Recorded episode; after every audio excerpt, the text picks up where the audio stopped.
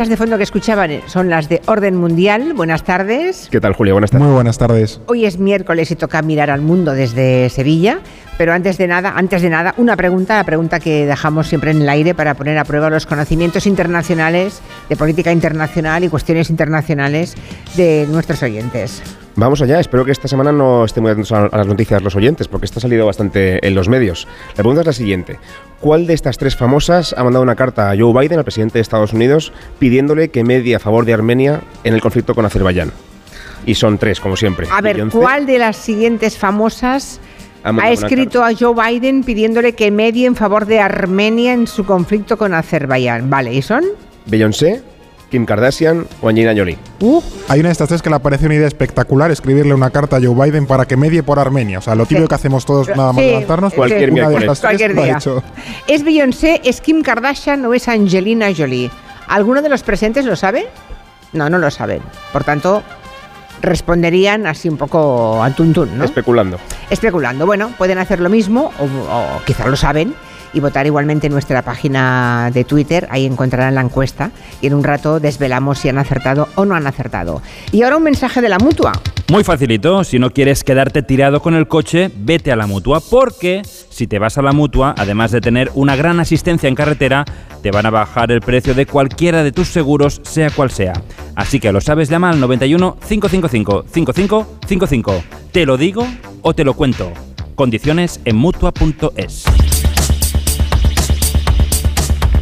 Siempre con orden mundial, después de la pregunta que planteamos para jugar un poquito con los oyentes, ah, hay pregunta para ellos y es ¿qué han aprendido esta semana? ¿Qué de curioso han aprendido esta semana? Fernando, pues, qué has aprendido? Eh, mira, Julia, yo he descubierto esta semana que hubo un presidente de México eh, que gobernó el 19 de febrero de 1913 y lo peor no es que gobernó por un día, es que gobernó de 5 y cuarto de la tarde a 6.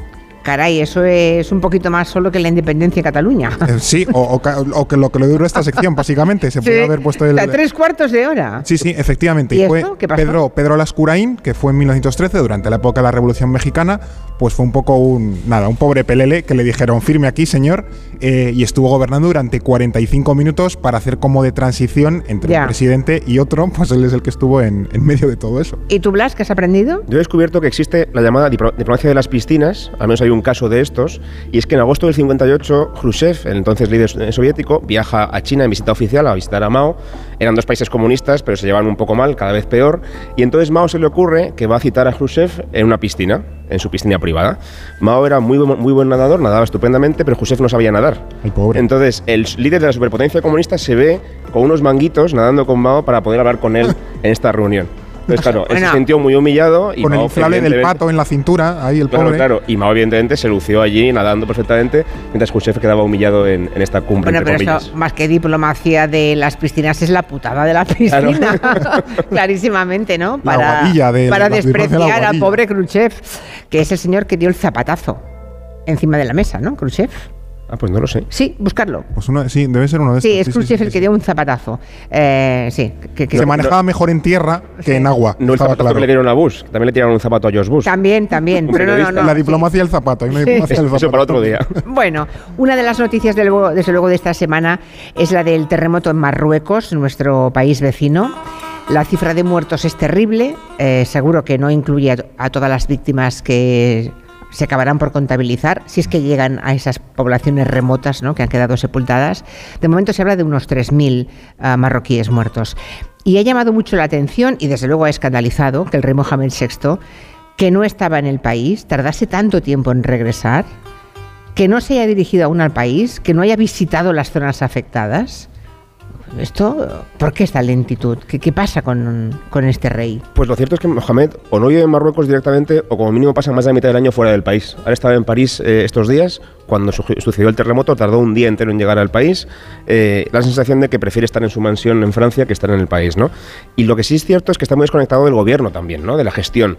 Y esto es muy importante porque Marruecos, pese a que tiene un gobierno elegido en las urnas, en realidad quien gobierna es el rey, es quien tiene más poder, es quien también decide qué ministros hay en el gabinete, etcétera. Y aunque el gobierno está allí, no puede decidir nada importante sin que esté el rey con ellos, no, no tiene capacidad de decisión. ¿no? Entonces, cuando él no está en Marruecos o se desentiende del gobierno, como parece que, que hace muy a menudo, digamos que nada avanza, nada se puede decidir sin, su, sin su acuerdo. Es verdad que también puede haber habido falta de previsión, falta de capacidad en la respuesta, que eso puede pasar en cualquier país en desarrollo, es normal. Y sí es verdad también que la gente sí que salió a la calle, el, el ejército, las fuerzas de seguridad de emergencia sí que han salido a la calle y han respondido muy rápido, pero hay una sensación generalizada dentro del país y fuera de que también echan de menos a su líder y a su, y a su rey, que es quien tiene la autoridad y que podría gobernar. ¿no? Es tremendo. Que, por cierto, pasa largas temporadas en París, el, el rey marroquí, pero en cambio Marruecos oficialmente ha rechazado la ayuda que ha ofrecido Francia.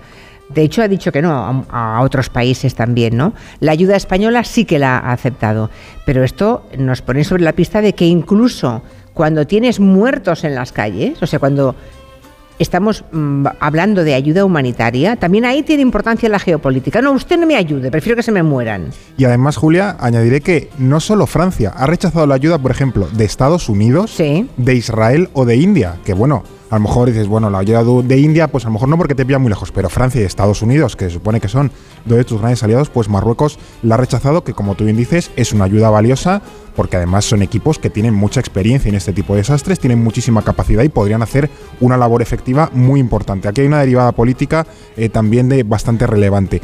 La tesis más probable para rechazar esta ayuda, y que tampoco habla bien de Marruecos, es que ahora mismo no puede gestionar ni coordinar toda la ayuda internacional que le llegaría y que quiere entrar en el país. De hecho, ha habido también muchas críticas de cooperantes o de rescatistas que están ya, en el país que dicen, mire, es que yo estoy aquí y no puedo eh, trabajar bien porque realmente no, nadie me dice qué tengo que hacer, dónde tengo que ir, no tengo los equipos, etcétera, etcétera. Entonces, si hay mucha más ayuda, como regar de más una planta, también se te muere porque no, no, no, no da abasto. Entonces, eso no habla bien de Marruecos y de la capacidad de, de gestionar esto. Pero es cierto que el caso de Francia también tiene un toque especial, porque no es solo haber rechazado la ayuda del tradicional aliado, de la expotencia colonial, sino que la relación con París tiene momentos complicados porque eh, en París el gobierno de, de Macron también fue espiado con Pegasus, como fue el gobierno eh, español, y eso deterioró muchísimo las relaciones. Ya, ya. Nosotros en España hicimos un poco la vista gorda y nos seguimos llevando Pero bien. y tal cual. en Francia no. En Francia no, la afrenta esa no les sentó nada bien y entonces esa es como otra tirantez más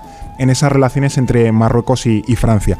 Y luego con Estados Unidos eh, también ha habido algunos desencuentros últimamente porque Estados Unidos, esto fue, fue hace unos días, eh, una, una semana creo, eh, avaló Estados Unidos en Washington eh, que se enviase al Sáhara Occidental al enviado de la ONU, que es Estefan de Mistura, que lo pudiese visitar sobre el terreno y la administración Trump, que era muy afín a las, a las posiciones de Marruecos, pues este giro tampoco le ha sentado bien. Entonces, con Francia y con Estados Unidos había ahí un par de mini crisis o de tiranteces que entre la ayuda y la política pues se junta ahí un poco en este, en este terremoto. Luego hay otra derivada eh, de esta crisis humanitaria provocada por el terremoto que también es interesante, que es el tema de la política o la cuestión migratoria. ¿no? Eh, España depende mucho de cómo gestiona, de cómo para la- las pateras, la salida, la llegada de, de muchos, de muchos inmigrantes mm, Marruecos. ¿no? Dependemos mucho de eso. ¿Puede haber algún tipo de crisis migratoria en el futuro? ¿Puede ocurrir algo con esto? Seguramente, Después claro. del terremoto. Quizá no inmediatamente, quizá no lo veamos mañana, pero es cierto que durante esas semanas de descontrol ¿no? y de coordinación de la catástrofe puede que sea más complicado para Marruecos controlar la inmigración y también a largo plazo, que eso es todavía más grave, puede que haya mucha gente marroquí, mucha gente joven que a, a- a causa de este terremoto ya vea aún más complicada su porvenir. su- Claro, a eso su- me refiero, la pobreza que va a generar, Claro, claro. eso es. Eso. Ya recibimos muchos inmigrantes marroquíes, no solamente son subsaharianos, también hay gente de Marruecos que, que huyen del país por falta de oportunidades y este terremoto puede hacerlo aún más Aún grave. más, sin- claro. Sin ninguna duda, sí. Bueno, otras cuestiones de, de la semana. Estos días ha habido cumbre entre Putin y el ex dirigente, no, el dirigente norcoreano ah, Kim Jong-un. Ya quisiéramos que fuera ex, ¿no? Sigue siendo, sigue siendo el presidente. Claro, hay miedo porque si se ponen de acuerdo Kim Jong-un y Putin para cuestiones, para un acuerdo armamentístico, eso quiere decir que se puede prolongar la guerra en Ucrania, porque parece que Rusia eh, va escaso de, de material bélico. Si de pronto se pone de acuerdo con Corea del Norte y pueden hacer que, ese armamento llegue a los rusos, va a seguir más la guerra todavía. Es un poco lo que se está buscando. De hecho, eh, Putin y Kim Jong-un se han visto en un, en un cosmódromo eh, en el extremo oriente de Rusia y Putin ha hecho una declaración medio en broma, medio en serio. eh, y es que se han visto allí en ese cosmódromo porque Putin dice que Kim está muy interesado en los cohetes. Y que por eso pues busca eh, está en ese cosmódromo un poco como guiño al programa nuclear de, Corea del Norte que busca pues esos cohetes que tira por encima de Japón y demás. Entonces, eh, es cierto que Corea del Norte tiene una industria de defensa bastante potente porque es un país que vive ultramilitarizado y de manera autárquica, entonces o tienes industria de defensa potente o te, o te meriendan en dos tardes y sabemos, como tú bien has dicho Julia, que la industria de defensa rusa no está pudiendo dar abasto para eh, todo ese esfuerzo de guerra que tiene que hacer Rusia en Ucrania. Entonces, al final, Rusia está buscando aliados o países amigos que le saquen un poco las castañas del fuego y le transmitan toda esa eh, munición, todo ese equipo no, no, letal, o sea, Corea del Norte no va a estar dando, yo que sé, carros de combate y tal, pero eso, munición, camiones, cosas así muy facilonas, que bueno, así tu industria puede dedicarse a, otras cosas. Y ya digo, ese sería el plan, que Corea del Norte le diese eh, munición a Rusia, a cambio en teoría de que Rusia ayudase, apoyase con tecnología el programa de cohetes de Corea del Norte. Esto tampoco es seguro porque Rusia, como es lógico, es muy recelosa de dar esa tecnología a cualquier país porque es una tecnología valiosa. Casi cualquier país puede hacer munición, pero no todos pueden hacer cohetes, y mucho menos Corea del Norte. Entonces yo creo que están como empezando a descongelar un poco esas relaciones, porque hasta ahora mismo Corea del Norte solo se iba bien con China, era un poco como su salida al mundo, pero oye, si ya tienes China y a Rusia como padrinos, por así decirlo, internacionales, la, la cosa puede cambiar mucho en favor de Corea del Norte. Yo los quería y ellos se juntan, ¿eh? Mm. Putin y Kim Jong-un, madre mía. que, puede salir mal, ¿no? Exactamente. que también de esa alianza. Es una demostración de que Rusia está muy aislada, porque si solamente te queda Corea del Norte, no te queda nadie con quien hablar, en realidad. Esa lectura positiva, ¿no? bueno, relativamente entre comillas. Eso es. Esta mañana también se ha celebrado, se está celebrando el discurso anual del Estado de la Unión, igual que aquí tenemos el debate sobre el Estado de la Nación, pues en Europa, a nivel de Europa, hay el debate sobre el Estado de la Unión. Y claro, hay que fijarse siempre en los discursos que se hacen, ver de qué temas hablan, qué temas se abordan, porque por ahí se supone que pues va, a ir el futuro, ¿no? Los, que, los temas que ocupan más a todas las cancillerías, a todos los gobiernos de la Unión Europea. Y esta mañana he escuchado a von der Leyen hablar de, del consentimiento en el caso de las mujeres, hablar de que, de que no significa no, o sea, solamente el sí es sí, ¿no? Y me ha parecido curioso porque creo que hasta ahora en ningún discurso del Estado de la Unión se había abordado esa cuestión. Habrá otra. ¿eh? Conservadora, que además es del Partido de los Populares, del Partido Popular Europeo. Sí, sí, sí, sí, sí. Bueno, ella evidentemente ha reivindicado todos sus logros y es cierto que la Comisión ha, dado pasos en ese sentido. En el tema de igualdad han aprobado una ley muy interesante a nivel europeo que influye en toda la Unión Europea y que esta mujer ha reivindicado con razón, me parece. Y también, por ejemplo, ha reivindicado, que nos olvidamos, pero ha hecho muchas más cosas esta, esta señora en estos últimos años. Los, famosos fondos de recuperación europea del Next Generation, de la pandemia, son responsabilidad y, mérito de, la Comisión de von der Leyen. También, por ejemplo, el programa de vacunación de la, de la COVID o el Plan Verde Europeo, que es el responsable de que estemos descarbonizando la economía y consiguiendo trasladar, digamos, nuestra economía contaminante a una economía mucho más, mucho más sostenible. ¿no? Eh, también es cierto, que esto es también en realidad lo que nos interesa más, ¿qué propone esta mujer para, para estos próximos años? ¿no? Que es lo que es lo que se quiere enfocar la Comisión Europea a partir de ahora y von der Leyen. Ha dicho sobre todo dos cosas, eh, potenciar más energía verde, más energía eólica y mantener y ampliar la ayuda a Ucrania. Eso también ha insistido mucho, es muy importante para ella. Lo único que no ha dicho, y quizás lo más importante que tenía que decir, es desvelar si se quiere presentar otra vez o no. Porque el año que viene hay elecciones. No se sabe todavía. El año que viene hay elecciones, ella tiene mucho carisma y tiene muchas papeletas para poder ganar si quiere presentarse, pero no acaba de mojarse todavía sobre si quiere o no. ¿Y quién sería el relevo? O sea, ¿quién sería el relevo? Pues es que como ella es... ¿Quién se aún no sabemos, quién se va a presentar. ella ocupa mucho espacio, ella es muy carismática, tiene mucha influencia y hasta que ella no diga que no quiere presentarse, no habrá quinielas, entiendo. Llegaba con un perfil muy bajo cuando llegó a la Comisión Europea, era como, bueno, va a ser una, cosita así, muy poquita cosa, pero ha ido ganando peso sí, desde luego. y se ha hecho con un perfil muy potente. Desde luego, yo creo que entre los aquí presentes, seguro que todo el mundo conoce a Ursula von der Leyen, eso quiere decir, ¿no? Con nombre y apellidos, eh, todos sabemos la cara que tiene, la hemos escuchado hablar, de modo que eso ya es importante, que, todos los ciudadanos europeos la conozcan, no es una cosa menor, ¿no? Porque vivimos un poco como si lo de Europa no fuera con nosotros. Y cuando allí se decide todo. Han ¿eh? pasado muchísimas cosas, la pandemia, la guerra, Muchas. Al ha tocado gestionar papeletas difíciles. Sí, y desde luego no lo ha hecho mal Ursula von der Leyen, ¿eh? en absoluto. Más cosas. En Libia, si se habla mucho de el terremoto en Marruecos, se habla menos de lo que está pasando con el ciclón Daniel, se llama, en, Libia. Ojo que ha arrasado toda la parte oriental de Libia. Libia está aquí, ¿eh? está aquí al lado también, ¿eh? en el otro lado del Mediterráneo. Se calcula que hay entre 5 y 10 mil personas desaparecidas. O sea, la catástrofe en vidas humanas de Marruecos puede quedarse pequeña en comparación con la de Libia.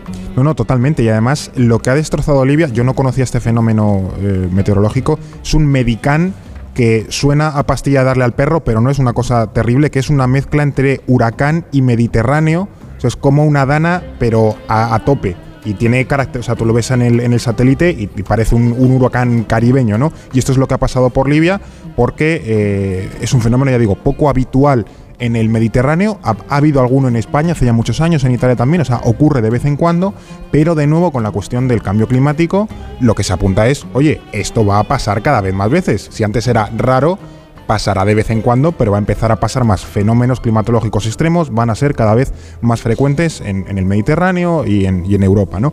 Las imágenes son tremendas, o sea, hay ciudades completamente arrasadas porque además este huracán, por decirlo, el Medicán este, eh, ha reventado presas en Libia y claro, al reventar una presa todo baja hacia la, hacia la costa y ha arrasado ciudades enteras. Bueno, claro, el valle donde se encuentran las ciudades arrasadas, anegadas. Completamente, claro. por eso lo que se dice es que hay 5.000 a 10.000 desaparecidos, todo eso es gente que se ha llevado el, el, embalse reventado hacia el mar. Ciudades costeras, creo que es Derna, en el, en el este del país, han quedado completamente arrasadas por una riada absolutamente tremenda. Entonces, que tengamos también presentes que en nuestro entorno inmediato pueden ocurrir este tipo de desastres. Lo hemos visto pues, también aquí en España, las, las enormes riadas que hemos, que hemos tenido, que esto seamos conscientes de que esto puede pasar. Bueno, que el futuro es ese, ¿no? Que como no nos preparemos para eso y encima neguemos la existencia de cambio el climático. Presente ya, ya que es, lo peor, que es lo peor, el presente ya es aquí. Mm. Bueno, a Joe Biden, ¿qué le ha pasado hoy? Han pedido, un, han hecho, han dado un primer paso, ¿no? Para pedirle el impeachment, nada bueno, menos que a Joe Biden. Los republicanos han aprobado eh, ayer, esta mañana, una comisión de investigación para investigar un posible impeachment a Biden. Esto es un impeachment, todavía no ha empezado, aún no ha empezado el impeachment, pero sí que empiezan a investigar durante seis meses, un año, preguntar, buscar pruebas para ¿Y ver qué alegan? Si hay... ¿Por qué? ¿Le están buscando las cosquillas a Biden? Le han buscado las cosquillas por un montón de cosas y esta última cosa es eh, la relación que tuvo su hijo con empresas ucranianas. ¿Otra vez el sí, tema de Ucrania? El tema de Hunter Biden es que lo ya que... intentó explotar Trump en su momento, sí. pues ahora han vuelto. La de teoría... Hecho, son los como los más radicales republicanos los que están presionando a los moderados para, para presionar por el impeachment. La sensación que se tiene es que lo que quieren hacer, aunque luego no hay indicios para, un impeachment de verdad, para un delito, es al menos ocupar el espacio mediático, hablar de Biden y de Hunter Biden todo el rato y así desplazar atención sobre los casos reales y muy graves que tiene Donald Trump ahora mismo en el tribunal ya. Bueno, pues ya que estamos con Biden, seguiremos obviamente esa pista en los próximos meses. Ya que estamos con Biden, recordemos que la pregunta que hoy ha planteado Orden Mundial a los oyentes es ¿cuál de las siguientes tres estrellas escribió a Biden, al presidente norteamericano, pidiéndole que mediase en favor de Armenia en su conflicto con Azerbaiyán? Y las tres proposiciones, las tres propuestas fueron Beyoncé, Kim Kardashian o Angelina Jolie. Ah, si yo tuviera que decirlo, ¿cómo está la votación? Pues, ¿Tenéis ahí? Es que sí, yo no la tengo. los datos. Lo tengo aquí. Sí. Beyoncé un 2,8%, es la Sí. que menos votos tiene. Sí. Después Angelina Jolie con un 36,5% Sí. y gana Kardashian con un 60%.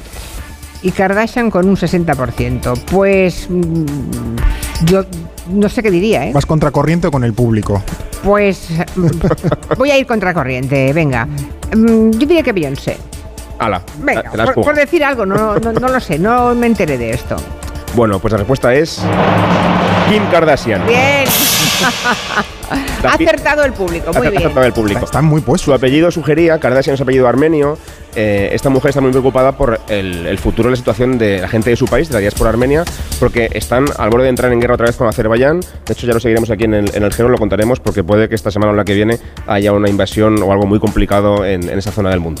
Y ella está preocupada porque esto puede pasar. ¿Y su marido no era armenio? ¿No tiene un... Creo que es, es el, es el padre, no sé si la familia también. Yo es que me confundo, hay tantas Sí, hay Kardashian alguien- y cambian tanto de parejas y tal que yo ya me lío. Sí, pero ahora que lo decís, sí, que creo recordar que había alguien armenio en la familia. Seguimos poco el, lío de Kardashian. Padre, algo así, claro. Kardashian es de origen armenio, eh, es toda la diáspora armenia, que hay muchísimos armenios por el mundo, en Francia, en Estados Unidos, en América Sí. Latina, y al final también hacen un poco lobby fuera de Armenia es. por su país. Ya. Bueno, pues nada, ya, ya está. Si quieren hacer llegar alguna pregunta, alguna pregunta aquí en la sala para Orden Mundial de Política Internacional, ¿se dan ustedes por satisfechos ya? Sí, vale. Pues si quieren enviarles una pregunta, ya saben que pueden mandarnos un correo a nosotros o a ellos, a contacto arroba elordenmundial.com o a, a través de nuestras redes sociales. La semana que viene más, gracias. Eso Buena tarde. Adiós. Adiós, enseguida estamos charlando con el alcalde de Sevilla, José Luisa. En Onda Cero, Julia en la Onda, con Julia Otero.